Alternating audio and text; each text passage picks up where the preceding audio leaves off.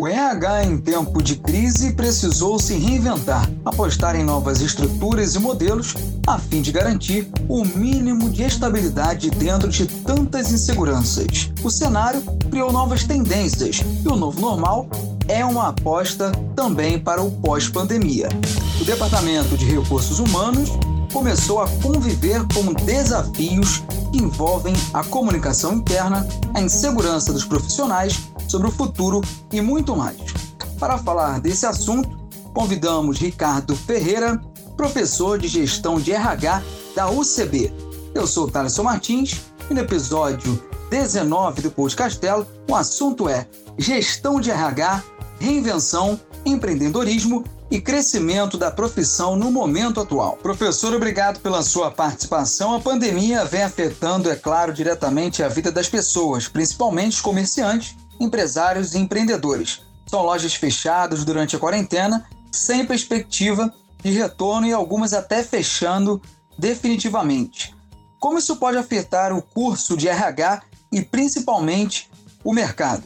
Boa tarde a todos, primeiramente. É, a gente tem dois momentos aí bem interessantes. A gente está vendo aí que vários estabelecimentos comerciais estão fechando e que o RH, devido a esse fechamento, ele passou a ficar em evidência para fazer o desligamento dessas pessoas a gente sabe que a área de RH hoje ela passou a ser extremamente estratégica dentro desse processo e a, não só por desligamento ou até mesmo a adequação das pessoas em relação às novas medidas provisórias que foram promulgadas pelo governo de redução de salário, redução de jornada, trabalho remoto.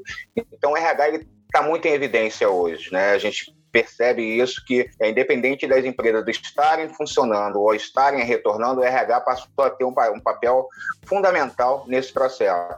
Isso significa que ele passou a ser um interlocutor de todo esse processo, seja pelo lado do desligamento, seja pelo lado do retorno, tudo começa e tudo termina dentro do, do setor de recursos humanos. Então, ele passou a ter um, um papel fundamental. O curso de RH, isso representa uma oportunidade muito grande de trabalho, porque a gente percebe claramente aí que, apesar das empresas estarem aí dispensando seus funcionários, elas precisam também de pessoas que tenham conhecimento dentro da área de recursos humanos para estarem fazendo todo o processo burocrático da, desse desligamento, ou até mesmo dentro do processo de admissão. A gente hoje percebe que o RH, ele, é, dentro das empresas, ele está, dentro desse período de pandemia, sendo muito ativo, até dentro do processo motivacional, dentro do processo até de combater alguns, algumas ações devido ao processo de isolamento, como depressão, e muitas das vezes até para que as pessoas elas não percam o ânimo, né, e, e estejam sendo monitoradas. E o RH, ele nesse processo, ele está sendo muito é, assertivo dentro das suas ações e dentro das suas tarefas. Eu costumo falar que nesse momento as oportunidades estão surgindo mais a gente está vendo o mercado muito mais otimista do que pessimista dentro da área de recursos humanos. Então, pelo que eu entendi, professor, me corrija se eu estiver errado, o RH não para, né? Nesse momento, agora o RH está todo vapor, né? Com certeza. Você tem até feito uma colocação muito legal. O RH ele não tem como ele parar.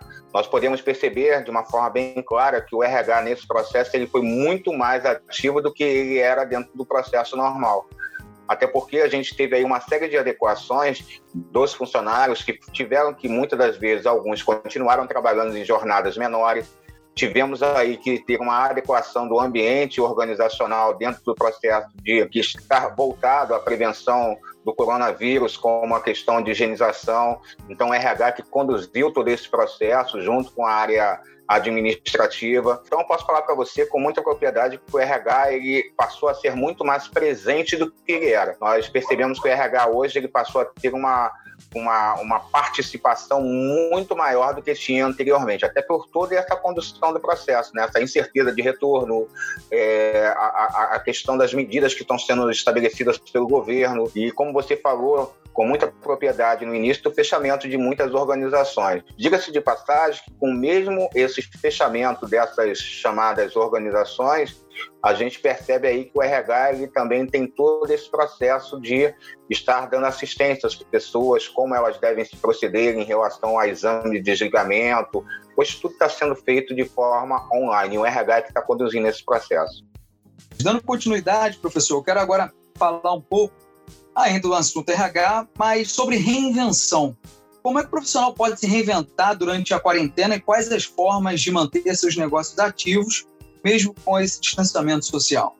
Muito legal essa sua pergunta. A gente começa a perceber que o mercado hoje mudou totalmente, né? A gente nota principalmente aí que o recursos humanos ele ofereceu aí uma possibilidade das pessoas estarem se reinventando. A gente vê aí que várias profissões estão surgindo, principalmente dentro do ambiente virtual. Só para você ter uma informação bem interessante, no início da, da semana tem uma matéria no Uma Hora, aquele primeiro jornal da Globo, falando que uhum. o aumento dentro das atividades hoje remotas, voltadas à área virtual, como comércio eletrônico, subiram quase 300 isso significa aí que vários cargos surgiram a partir dessa nova modalidade.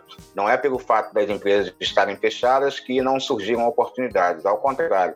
Nós podemos perceber aí que vários cargos, várias oportunidades de trabalho foram criadas aí pelo comércio eletrônico por uma adequação. Eu vou dar um exemplo para você em relação a isso. Nós tínhamos restaurantes que eles é, funcionavam de forma presencial atendendo seus clientes. Hoje, grande parte deles trabalham através de delivery. E aí a gente começa a perceber que grande parte das pessoas, como garçons e até pessoas que trabalhavam no atendimento, hoje estão trabalhando muito mais dessa forma de dar é, ajudar na montagem dos pratos, manter contato com o cliente, remodelar basicamente aí o menu, estabelecer aí novas preferências, manter contato com o cliente através do processo de fidelização. Então, se mudou tudo no mercado. A gente antes esperava o cliente, hoje a gente tem aí um, um, um mercado 24 horas no ar. Isso significa que a, a gente percebe que as pessoas tiveram que se adequar. Não é uma coisa simples, é uma coisa que muitas das vezes é, a gente tem que criar. Um exemplo maior que nós podemos falar são os professores, que eles tiveram que dar aula de casa e com o processo em andamento. Nem por isso o processo parou. Ao contrário, eu acho que a gente pode falar que esse processo ele teve uma continuidade muito mais assertiva pelo fato da gente ter aí essas possibilidades, como é, estar em qualquer lugar, você acessar a, a, a, ou muitas das vezes fazer uma compra, é, as coisas mudaram, o mundo mudou. Então eu costumo falar que, é, apesar de nós estarmos vivendo um momento muito trágico, que é hoje muito compreensível dentro do, da, da visão atual, mas as oportunidades elas estão surgindo sim. A gente está tendo muitas oportunidades surgindo. Eu não sou uma pessoa que está vendo isso pelo lado é, negativo. Ao contrário, eu estou vendo isso pelo lado positivo. Logicamente, até para complementar a sua pergunta, a gente percebe que a área operacional foi muito afetada, mas ela foi afetada pela pandemia e a gente percebe também que mais cedo ou mais tarde ela seria afetada pela própria inovação tecnológica. E isso foi apenas uma antecipação que nós tivemos aí do mercado.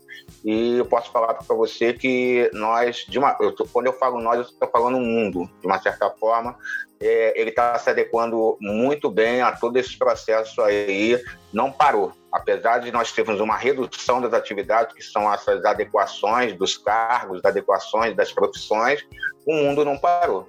Você pode perceber que você continua comprando comida. Hoje eu estava vendo uma, uma, uma matéria muito interessante no jornal né, da tarde, que eu acho que é o jornal hoje, não me recordo, ou RJTV, falando que as peças de teatro hoje, cada ator está na sua casa e o, a pessoa que assiste a peça escolhe quais os atores que ela quer assistir naquele momento, criando uma nova modelagem, um processo seletivo dentro de uma programação de teatro onde você escolhe qual ator que você quer ouvir naquele momento.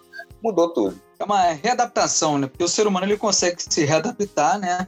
Você acabou de citar esse exemplo. Temos alguns exemplos legais também. O drive-in que vem surgindo, né? Você assistiu Nossa, uma peça de teatro, um show, cinema dentro do carro, tomando todas as precauções para justamente para evitar ampliar ainda mais nessa situação do novo coronavírus. Como você lembrou, é, a gente vem se readaptando, né? Sim, sim. Isso aí é uma coisa muito clara e não é querendo ser, é, vamos dizer, querer que isso dure muito tempo, mas a gente percebe que isso não é uma coisa que vai passar em um, um mês, dois meses. Uma outra matéria que eu estava vendo, você está falando aí de pelo menos um a dois anos que as pessoas começarem a se adequar a chamada situação normal, mesmo com a vacina. Então, quer dizer, a gente tem que é, é, se adequar dentro dessa realidade, não esperando que a gente vá voltar ao que era. Jamais voltaremos a ser o que éramos. Ao contrário, a, a, a própria humanidade, e a gente já falava, o Santos na, na música dele, caminha, né? Assim caminha a humanidade, a gente está falando em caminhar cada vez mais dentro do sentido de evolução, não no sentido de retroceder. Então, isso tem que ficar muito claro dentro desse posicionamento. O mundo vai evoluir. Se por bem ou por mal, a gente vai evoluir. Isso é muito claro. Queria que você explicasse para o nosso ouvinte o que é empreender e como ser empreendedor em tempos de crise, como nós estamos passando nesse momento. Eu costumo falar que a, o empreendedorismo é uma forma da gente se reinventar. Então a gente percebe aí que existiram várias é, modalidades que foram criadas a partir da pandemia onde as pessoas começaram muitas das vezes a perceberem que através do empreendedorismo de ideias que elas tinham guardadas dentro de si, elas começaram a colocar isso em prática. Eu vou dar um exemplo também de uma matéria que eu vi esses dias que me chamou muita atenção. Uma secretária executiva de uma grande empresa multinacional, devido à quarentena, ela está em isolamento social. E aí ela percebeu que teve uma redução de salário, isso de uma certa forma comprometeu a renda da família, ela começou a criar aí castas festivas. O que, que é isso? É época de São João, agora tivemos festa de São João, ela criou uma embalagem com vários vários tipos de comidas, né, que fossem da época festiva para serem entregues em casa. E ela começou isso de uma forma totalmente despretensiosa, não sabia se ia dar certo ou não. Ela fez isso agora no mês de junho, no mês de maio, perdão, no finalzinho do mês de maio, recebeu 10 encomendas e quando foi no mês de junho ela já tinha 300 encomendas. É, ela, depois disso, começou já a pensar no Dia dos Pais, que vem agora no mês de agosto, e já está começando a se direcionar nas chamadas datas sazonais para estar trabalhando cestas comemorativas para atender. Detalhe, tá? O, essas cestas são para atender no máximo duas pessoas, então, é, em, em, média, ela estava cobrando em torno de 30, 35 reais, que é um valor é, aceitável, e aí tinha doce de é, cocada, doce de abóbora, é, cuscuz, bebidas voltadas à área festiva mesmo, batidas, e é, o, o lucro dela, ela estava falando que em termos do custo de R$ reais, ela tinha de custo operacional com a cesta, tudo, inclusive a entrega, tudo direitinho, o custo dela ficava em torno de R$ reais, ou seja, ela acabava tendo aí um lucro quase que de 100%, não de 100%, mas de 95% através dessa ação de empreendedorismo. Então a gente nota que o empreendedorismo está aí, está na veia, e o brasileiro tem isso dentro de si. A gente percebe o quanto isso está sendo diferente hoje. Eu costumo falar que a gente mudou o empreendedorismo, tá? Nós não temos mais o empreendedorismo presencial. Nós vamos ter um empreendedorismo virtual, que é utilizando basicamente aí o ambiente virtual para estar desenvolvendo aí modalidades para que as pessoas possam se adequar através de grupos de WhatsApp, através das redes sociais, através de outros tipos de ações que possam estabelecer a capacidade de, de, você estar tendo acesso, ou muitas das vezes estar se aproximando do consumidor. E aí é que entra muitas das vezes, como a gente até enaltecendo um pouquinho, a questão do RH, né? Ou seja, existe uma palavrinha que não é muito comum e as pessoas não conhecem, chamada intraempreendedorismo, que é desenvolver o empreendedorismo dentro da organização. Então, isso seria uma alternativa interessante da empresa, criar um intraempreendedorismo para que as pessoas pudessem também desenvolver isso como uma ação de trabalho fora da organização. Então, acho que temos aí uma série de possibilidades dentro do empreendedorismo que vão ser extremamente valiosas. E as instituições de ensino superior, elas têm aí um papel muito importante dentro desse processo, que é fazer com que o aluno ele consiga enxergar esse empreendedorismo dentro de si e dentro da sua própria potencialidade, do que ele sabe fazer, das coisas que ele gosta e das formas que ele pode transformar, talvez, uma ideia dentro de uma oportunidade de negócio. É claro, né, professor? Nem, nem tudo é 100% positivo. Temos também o lado difícil né, do empreendedorismo. Queria que você falasse um pouco das maiores dificuldades e, é lógico, as melhores soluções para ser um empreendedor hoje em dia. Vamos lá. Eu acho que um, a maior dificuldade é as pessoas terem aí é, o pontapé inicial. Muitas das vezes estabelecer aí qual é o preço que vai ser cobrado em cima de uma mercadoria, por ele desconhecer muitas das vezes a área. Aí é uma necessidade de pesquisar o mercado, entender aí o que é oferecido no mercado. Eu me lembrei de uma outra matéria bem interessante de um menino, não sei se você soube disso também, que fez cocada, apareceu até na. Acho que cocada, doce, né? Acho que foi na Fátima Bernardes. O programa da Fátima Bernardes. Ele havia sofrido até um atentado, né? Digamos assim, uma eu não Isso. posso nem falar o termo que eu estou pensando, mas ele sofreu né, um ato racista, né? Isso, com isso perfeito. ele estava. E ele respondeu com uma dignidade, é, olha, muito grande. É um menino que, vou ser muito sincero, eu, eu, eu, queria ter a oportunidade de abraçar ele, apertar a mão dele pela dignidade. Ele não. Só agora que não pode, né, professor? Mas mais para frente dá, a gente né? pode abraçar. Mas é, a, a hombridade dele, na idade dele, foi uma coisa tão forte, tão, tão marcante, onde as pessoas tentam revidar com palavras, ele, ele revidou com o trabalho dele, com a competência dele, e aí a gente nota o quanto isso faz uma diferença. As dificuldades existem, não vou dizer para você que tudo é, é, são flores, que não são, mas vamos lá, as dificuldades sempre existiram, os problemas sempre existiram. Então, e eu que eu me conheço como sociedade, eu nunca vi uma sociedade passar sem dificuldade. Nós temos altos e baixos. Empreendedorismo é a mesma coisa. Você vai ter momentos de dificuldade, vai ter momentos onde as coisas vão dar certo, vai ter momentos onde não vai dar certo. Mas o mais importante de tudo, dentro do empreendedorismo, é a consciência que quando você abre um negócio, aquele negócio ele tem que ter um caixa separado, ele não pode ser muitas das vezes misturado com as contas pessoais, ele tem que ter todo um acompanhamento, que é a formação de um preço de venda. Nós temos órgãos como Sebrae ou até as empresas júniores que são trabalhadas dentro das instituições de ensino superior, né, que são os alunos que muitas das vezes ajudam na, na fomentação do, do empreendedorismo, no controle das ações do empreendedorismo. Eu acho que a gente tem, e isso é uma das coisas que eu mais debato hoje dentro do ensino superior, é uma das bandeiras que eu sempre levantei desde quando eu comecei a dar aula 25 anos atrás, que a comunidade empresarial ela não se aproxima das instituições de ensino e nem as instituições de ensino se aproximam da comunidade empresarial.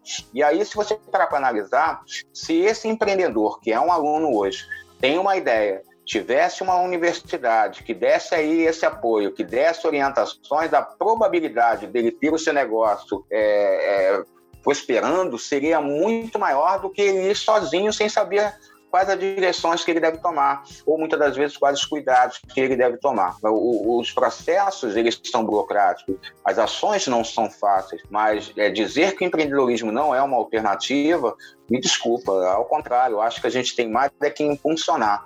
Aí você vai, é, é, vai me dizer mais ou menos da seguinte forma: as universidades não fazem isso? Sim, fazem. Todas as universidades, todos os cursos têm a disciplina de empreendedorismo. Mas não adianta você ter uma disciplina. Eu acho que você tem que ir muito mais com um conceito prático, de mostrar qual é a possibilidade de ter um negócio. Vamos lá, vamos botar em prática, vamos ir no mercado, vamos ver qual é o mercado-alvo, quem é basicamente o concorrente, quem são os produtos que existem similares e, e, e trabalhar aí. Ou seja, uma das coisas mais antigas que a gente tem, eu não sei se vocês conhecem essa história, é o Brauer, que é uma, um, um tipo de bolo solado, né? que na verdade é um bolo solado, é um grande sucesso no dia de hoje, foi uma ação empreendedora. Uma, uma senhora, não sei se vocês sabem disso, chamada Senhora Brown, tá? era não conheço avó, a história. A, era a avó lá no, na, na Inglaterra, ela queria fazer um bolo para os netos dela e o bolo solou. Só que estava em cima da hora dela fazer outro bolo e os netos chegaram.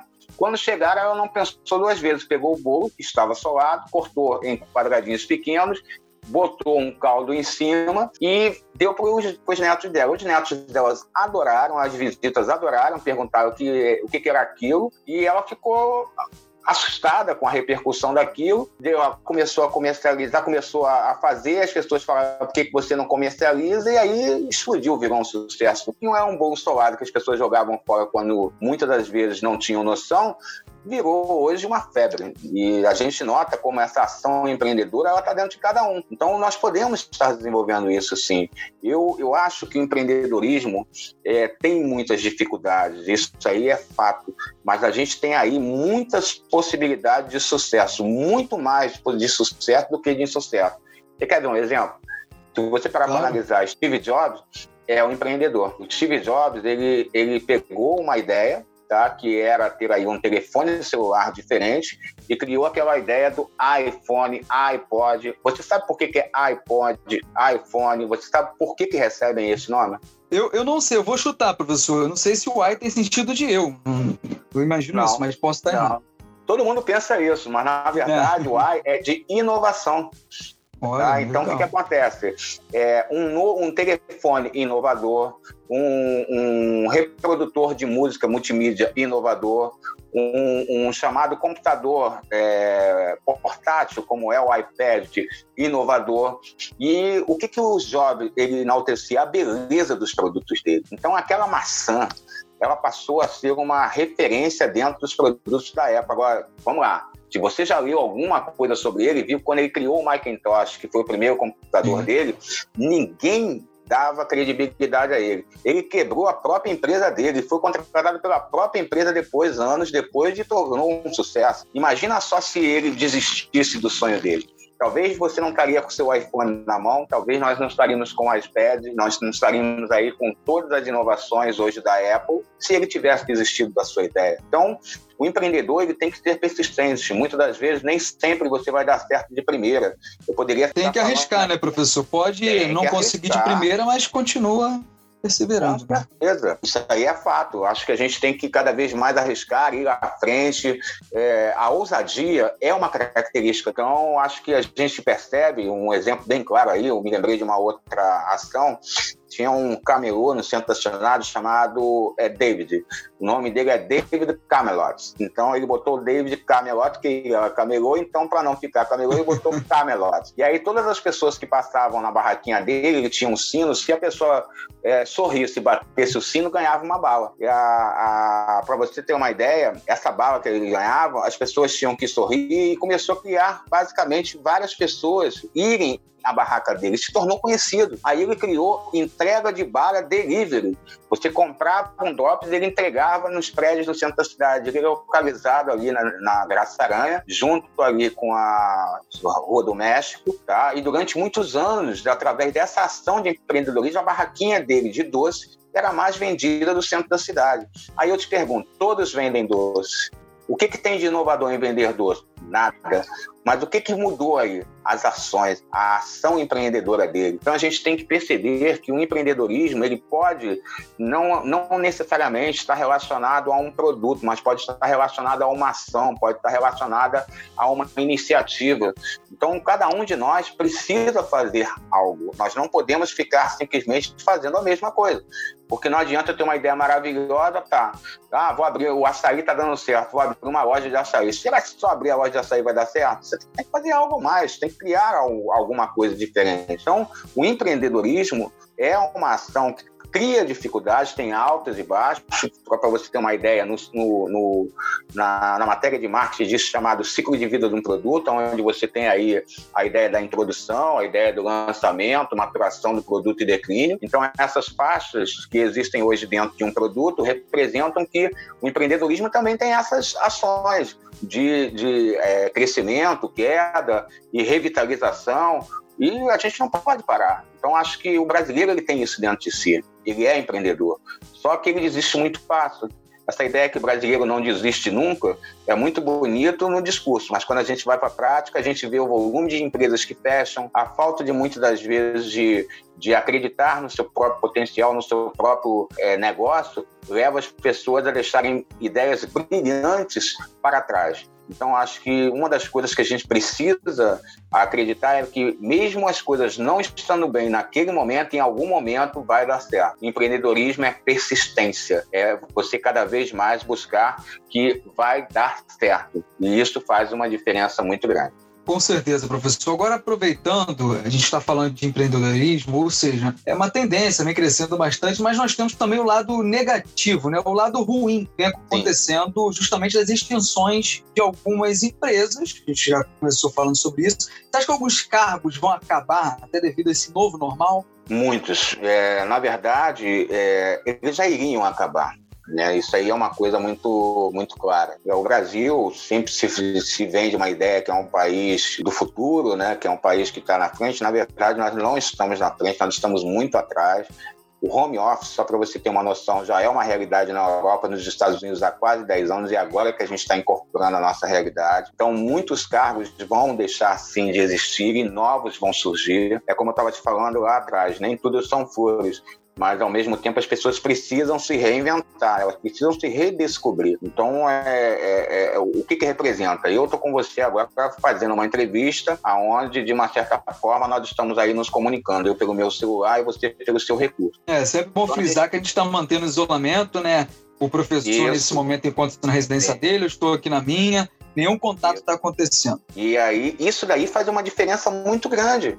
Isso é uma nova modalidade. Se você parar para analisar, nós deveríamos estar no estúdio com pessoas e hoje a gente tem a oportunidade de estarmos fazendo uma entrevista em tempo real e com isso termos essa rede que foi feita através desse contato e aonde é a gente pode estar estabelecendo aí comunicação de todas as pessoas em qualquer parte podem estar ouvindo a gente. Então, é um novo, um novo mercado, é uma nova forma de lidar então, eu acredito sim que muitos cargos vão deixar de existir, que o home office não é uma, uma tendência passageira, ao contrário, é uma tendência que veio para ficar. Eu acredito que, diante disso, novos cargos vão estar surgindo, as modalidades, o comércio. Eu vou ser um pouquinho, é, nesse lado, ser um pouquinho mais realista. Eu não vou, não estou enxergando mais essa necessidade de você ter espaços tão grandes como nós temos aí a questão dos shoppings, tá? Eu acho que a gente vai migrar muito forte aí comércio eletrônico, até pelo custo operacional de um shopping, de uma loja de shopping ser muito caro, inviabilizando a, a ação de algumas empresas. Então, o mercado virtual cria essa possibilidade das pessoas fazerem comércio através do ambiente virtual. Então, é, a tendência é que a gente vai ter novos cargos, novos profissionais. A área de RH hoje já é uma, uma, uma demonstração desse novo cenário. Eu vou te dar um exemplo bem claro. Os processos seletivos que nós estamos fazendo agora, que nós estamos contratando, tá? Apesar da uhum. pandemia, existe contratação. E aí todos os processos seletivos pelo processo de isolamento estão sendo feitos através do quê? De um recrutamento remoto. As entrevistas estão sendo feitas de formas remotas. E com isso a gente está selecionando os candidatos e direcionando para trabalhar em casa. Para ser muito franco, nós ainda não tivemos nenhum contato com esses funcionários que nós estamos selecionando e direcionando. Então é uma nova realidade, é um novo mundo. Então novos cargos estão surgindo. Eu não acredito mais que operadores de telemarketing vão ficar junto naquelas ilhas imensas, salas com várias pessoas, esquece, as pessoas vão começar a estar operando de casa.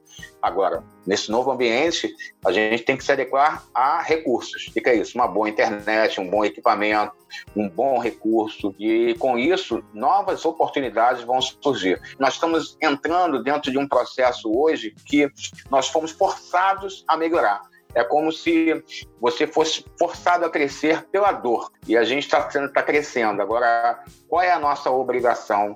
Estar se qualificando, aumentando a nossa qualificação, estudando, fechar nossas faculdades, entrar numa pós-graduação, estar buscando os cursos, estabelecer aí formas de, de criar novos conhecimentos, trocar contatos através de rede, network, ou seja, usar o LinkedIn, que é hoje uma das ferramentas de rede profissionais mais utilizadas no mundo, para que você possa, dessa forma, aí estar tá trocando ideias e conhecimento, usar o Instagram como uma forma de divulgação, Facebook, é, o Twitter, ou seja, várias ferramentas hoje que o mundo oferece, é, mostrando aí que os profissionais precisam se adequar. Tem uma sobrinha, ela tem 18 anos, tá? Nunca trabalhou, tá, tá fazendo um curso de nutrição numa outra instituição e a minha, minha sobrinha ela começou a postar é, assuntos pertinentes da área de nutrição no Instagram dela. Criou aí uma, um logo, né? E aí dentro disso ela dá dicas de nutrição. O que, ela está fazendo? O conhecimento que ela recebe dos professores, aliado à pesquisa dela, ela já está começando a caminhar dentro da área de nutrição. E ela está tendo seguidores. Tendo pessoas que realmente querem conhecer a área. Ela passa toda uma ideia de dieta, cardápio alimentar, com base, obviamente, nas aulas, em consulta e apoio dos professores. E a gente começa a perceber o quanto isso faz uma diferença. Estou falando de uma jovem de 18 anos que nunca trabalhou. E que hoje já está tendo uma visão de empreendedorismo, voltando ao nosso papo anterior, e a possibilidade de se adequar a um novo cargo, influenciador, mas influenciador do ponto de vista de entretenimento ou de conhecimento. As oportunidades vão surgir, novos cargos vão estar surgindo. Eu posso citar, passar o, o dia inteiro falando para vocês de novos cargos que vão estar surgindo aí. E as pessoas vão ter que se adequar a isso. É, até para explicar para o nosso ouvinte, antigamente, né, professor, existia um certo preconceito. As pessoas não entendiam que você dentro de casa poderia produzir, como você é, até frisou anteriormente. O Brasil demorou muito e nós fomos forçados a entrar nessa situação devido à, à pandemia. Né? E hoje o brasileiro, acredito que esteja entendendo que trabalhar dentro de casa é possível, estamos provando isso, inclusive com esse podcast. Aí eu vou aproveitar e vou te fazer a seguinte pergunta: essa adoção do home office é, ela vem sendo uma grande alternativa. E ela deve ser discutida entre o RH e a liderança da empresa. A partir de hoje, para você, isso vai ser uma tendência, professor? Na verdade, eu não digo tendência, não, digo uma realidade, tá? Eu uhum. acho que cada vez mais a gente vai ter que é, fazer essa discussão no nosso dia a dia. O home office não é um modismo, o home office veio para ficar. Eu acredito que as empresas elas vão ter que conviver com isso cada vez mais, de uma forma muito mais é, profissional. Eu posso dizer para vocês que hoje, dentro das novas construções, já estão sendo criados aí espaços de home office, as novas construtoras já se atentaram a isso. Então, elas estão construindo lá dois quartos e um home office, a sala, cozinha e banheiro. Então, quer dizer, já é um, uma nova realidade. Então, é uma, uma questão de adaptação rápida. O que vai ter que ser discutido pelas organizações é: vamos lá, eu tenho equipamento para trabalhar em casa, o meu pacote de dados que eu tenho, a empresa vai bancar, é, como é que vai ser basicamente aí? Eu não vou mais te dar custo do ponto de vista operacional. O que, que é isso? Vale alimentação, vale transporte, como vai ser meu salário? Se você vai ter aí uma diminuição do ponto de encargos, eu vou ter que ter um salário mais compensador também do ponto de vista é, profissional. Então, acredito que a gente vai ter uma valorização dos salários, a gente vai ter aí uma nova realidade, e aí eu aproveito até para frisar que esse modelo que a gente tem hoje nas relações trabalhistas brasileiras, regido pela CLT, onde você tem aquele vínculo de trabalhar de 8 às 5 nas empresas, está falido. Eu acredito que num futuro muito próximo a gente vai ter cada vez mais pessoas tendo mês, tá? ou seja, o que, que é isso? É contratar as pessoas para fazer atividades, elas fazem uma atividade um mês, dois meses ou até anos através de contratos é, de uma relação individual entre uma empresa individual e uma um prestador de serviços. Isso já é uma realidade dentro do mercado norte-americano. Não se fala em FGTS, não se fala é, em direitos trabalhistas, né? Se fala em pagar salários justos. Então, os salários lá são melhores porque você tem que criar todo esse processo de valorização, ou seja, dar condições às pessoas de trabalhar. Então, muda tudo a realidade. Então, acredito que a gente vai estar tá aí é, é, mudando, até porque, se você parar para analisar, a nossa CLT surgiu na década de 40, nós estamos em 2020, então você está falando aí de quase 100 anos da CLT para a nossa realidade. Tá mas desatualizado, né, professor? Negar muito desatualizado, cara, muito desatualizado. Para falar a verdade, é, eu acredito se a gente começar a investir no empreendedorismo nas comunidades. Eu vou te dar um exemplo rápido aqui para ilustrar isso que, eu estou falando, tá? Dentro do meu condomínio é, deve ter mais ou menos umas duas mil pessoas, são cinco blocos e aí em cada bloco deve ter mais ou menos aí 400, 400 pessoas, moradores, né? É, morando em cada bloco. E aí, nesse período de pandemia, as pessoas tiveram que ficar em casa foram criados grupos de WhatsApp onde as pessoas elas começaram a comercializar produtos que elas faziam, sopa, é, comida, é, roupa. É, um cara tinha uma loja de informática, ele não podia abrir a loja de informática, então ele passou a fornecer o produto em casa para as pessoas que estavam, que moram aqui no condomínio. Olha, o, o, o, o cargo mais antigo do mundo se chama venda, e não existe crise para venda. Sempre vai ter alguém para comprar e sempre vai ter alguém para vender. Então a gente percebe que não é a pandemia que fez a venda cair. O que faz realmente a venda cair é a falta de criatividade. E aí a gente, é, voltando agora dentro da sua pergunta, do RH, está trabalhando com as empresas dentro desse novo modelo, a gente vai ter que sim ter as empresas também se adequando a esse novo modelo. Não é só o trabalhador que vai se adequar Isso é um processo de ambas as partes. É uma nova relação que está sendo criada aí. Então, as empresas também elas vão ter que, é, de uma certa forma, entender como é que é esse mercado. Na verdade, é, é um processo de redescoberta para ambas as partes. No caso, olha essa coisa interessante, para o trabalhador e para a empresa, no caso, como empregador. E quem é que está no meio desse processo? O RH. Então, o RH ele passou a ser o interlocutor desse processo para tentar buscar algo que seja bom para o empregador e algo que seja bom para o empregado. Então, a gente nota aí que, dentro dessa realidade, o home office é uma uma, uma realidade que veio, não é uma tendência, é uma realidade. As novas formas de trabalho vão ser essas que nós temos aqui, vão surgir cada vez outras, melhores, tá? Agora, a gente tem que melhorar em muita coisa. A gente ficou muito preso em cima de um paternalismo organizacional, onde você tinha que ir lá, chegar às 8 horas, bater o seu cartãozinho, sair meio-dia, bater o seu cartãozinho voltar às 13 horas, bater o seu cartãozinho e depois às 18 horas bater o seu cartãozinho. Eu digo de uma forma bem clara: é, a partir do processo de pandemia foi criada uma nova empresa chamada Eu SA. Então, esse Eu SA significa que eu, eu, no caso, preciso ter um investimento num processo de melhoria cada vez maior. Ou seja, o que é isso? Adquirindo novos conhecimentos, buscando novas alternativas, entendendo quem é a concorrência, entendendo quais são os produtos, entendendo quem é o mercado. Você mesmo falou. Você acabou de falar para mim do Drive onde os cinemas hoje as pessoas estão assistindo filme dentro do carro, assistindo show dentro do carro. As lives que aconteceram nesse período de pandemia é um exemplo claríssimo dessa uma nova adequação. Então, olha só quantas coisas surgiram.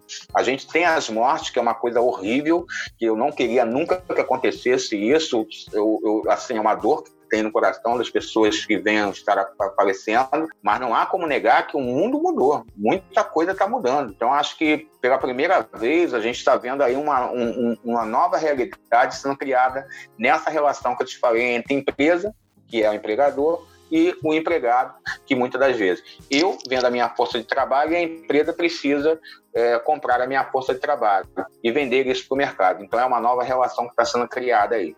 Esse é um novo processo. Aproveitando, professor, né? Você tem seus alunos, você dá aula aqui na nossa Universidade de Castelo Branco. Queria que você desse um recado para os seus ouvintes, para os seus alunos, para os novos alunos que estão chegando aí também para o 2020.2. Falasse do curso, como é que está esse momento aí de dar aula de forma remota, explicasse um pouquinho mais e mandasse o seu alô para todos, por favor. Na verdade, é dizer para eles que nesse semestre, né, é, muita coisa foi diferente para ambas as partes que as coisas realmente foram assim muito importantes. A gente, eu tive a oportunidade de fazer várias palestras, né, para os alunos também, mostrando aí. É, nós passamos a entrar dentro da casa de cada um e eles passaram a entrar dentro da, da, da, nossa casa também, então foi uma, uma descoberta, uma multa. Tivemos uma série de situações inovadoras dentro desse processo, não há como negar, mas é, a gente percebe também que é, nós amadurecemos. É uma relação que começou desconfiada, onde não sabia se ia dar certo, e no final acabamos todos de mãos dadas. Isso foi uma coisa muito gratificante. A gente nota que o amadurecimento das pessoas ao longo do processo foi muito importante. Eu acredito que o, esse semestre que a gente está iniciando agora e que possivelmente deve ser de forma remota, ele deve ser cada vez melhor. O que, que significa? Essa relação vai ser melhor. Porque agora você já não está num ambiente desconhecido. No início existia uma desconfiança, agora, como você já experimentou, viu que deu certo e já vai entrar muito mais confiante. Só para vocês terem uma ideia, foi feita uma enquete né, entre um, um, grupo de alunos e 85% optaram hoje em continuar de forma remota e não querer mais retornar de forma presencial. Então, isso aí é uma demonstração de, se fosse tão ruim, 85% não continuariam, não gostariam de continuar de forma é, remota, né? Então, a gente nota aí que muita coisa foi mudada, muita relação foi mudada. Eu, eu, eu acredito que a gente vai ter aulas melhores. Eu tenho falado que o, o professor ele se reinventou. Eu, particularmente falando, gosto de inovação, gosto de coisas novas, gosto de desafios, sou movido a desafios. Então, quer dizer, esse período é um período é, de grande expectativa, mas expectativas boas, não expectativas ruins. A mensagem que eu deixo é de otimismo, a mensagem que eu deixo de esperança e de dia que dias melhores virão. Ou seja, se a gente parar para pensar, muitas coisas ainda vão vir boas, mesmo a gente tendo todo esse processo de pessoas que se foram ao longo desses dias, né, e não foram poucas, a gente viu que muita coisa também positiva surgiu. E eu só desejo a todos que fiquem em casa, é um conselho que eu dou para todos, fiquem em casa. A doença não é brincadeira. A doença ela ela veio é, de forma avassaladora, ainda está acontecendo, não é brincadeira mas vocês podem ter certeza que dentro da, do ambiente de educação nós estamos trabalhando para que vocês possam ter é, condições de terem melhor acesso ao conhecimento. Nós, como professores educadores, né, de uma certa forma, temos a responsabilidade de transformar vocês em pessoas melhores. E a área de RH é uma área extremamente valiosa, não só na instituição, mas dentro do CRA. Também, é, quem quiser ir e ver a comissão de RH dentro do CRA. Vocês podem ter acesso também a isso.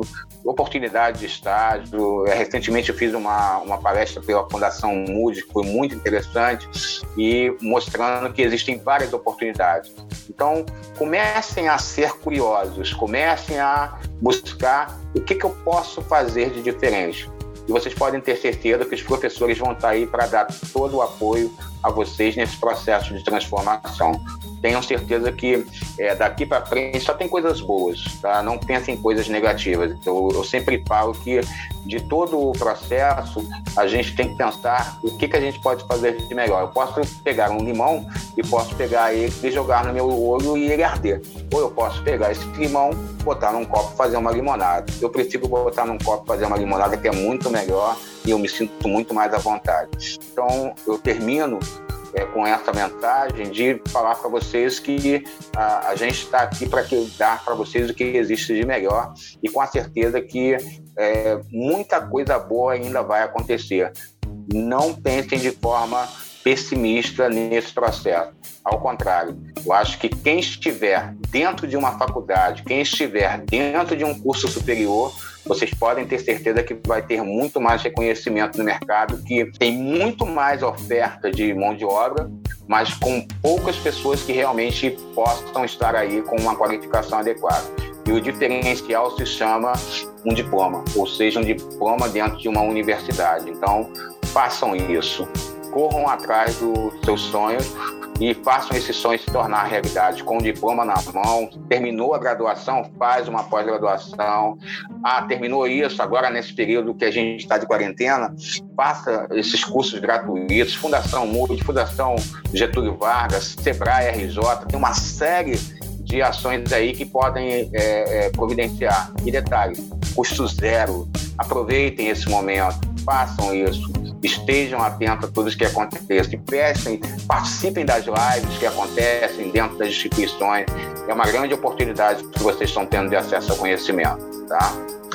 Felicidade a todos. Esse foi mais um Podcastelo que contou com a gravação e os textos de Bruno Silento, edição de Matheus Caos. Nos ouça nas principais plataformas e também no nosso site www.castelobranco.br. Conheça todos os nossos cursos e aproveite as nossas promoções para 2020.2. Fique em casa, se puder, e se cuide, porque isso tudo vai passar.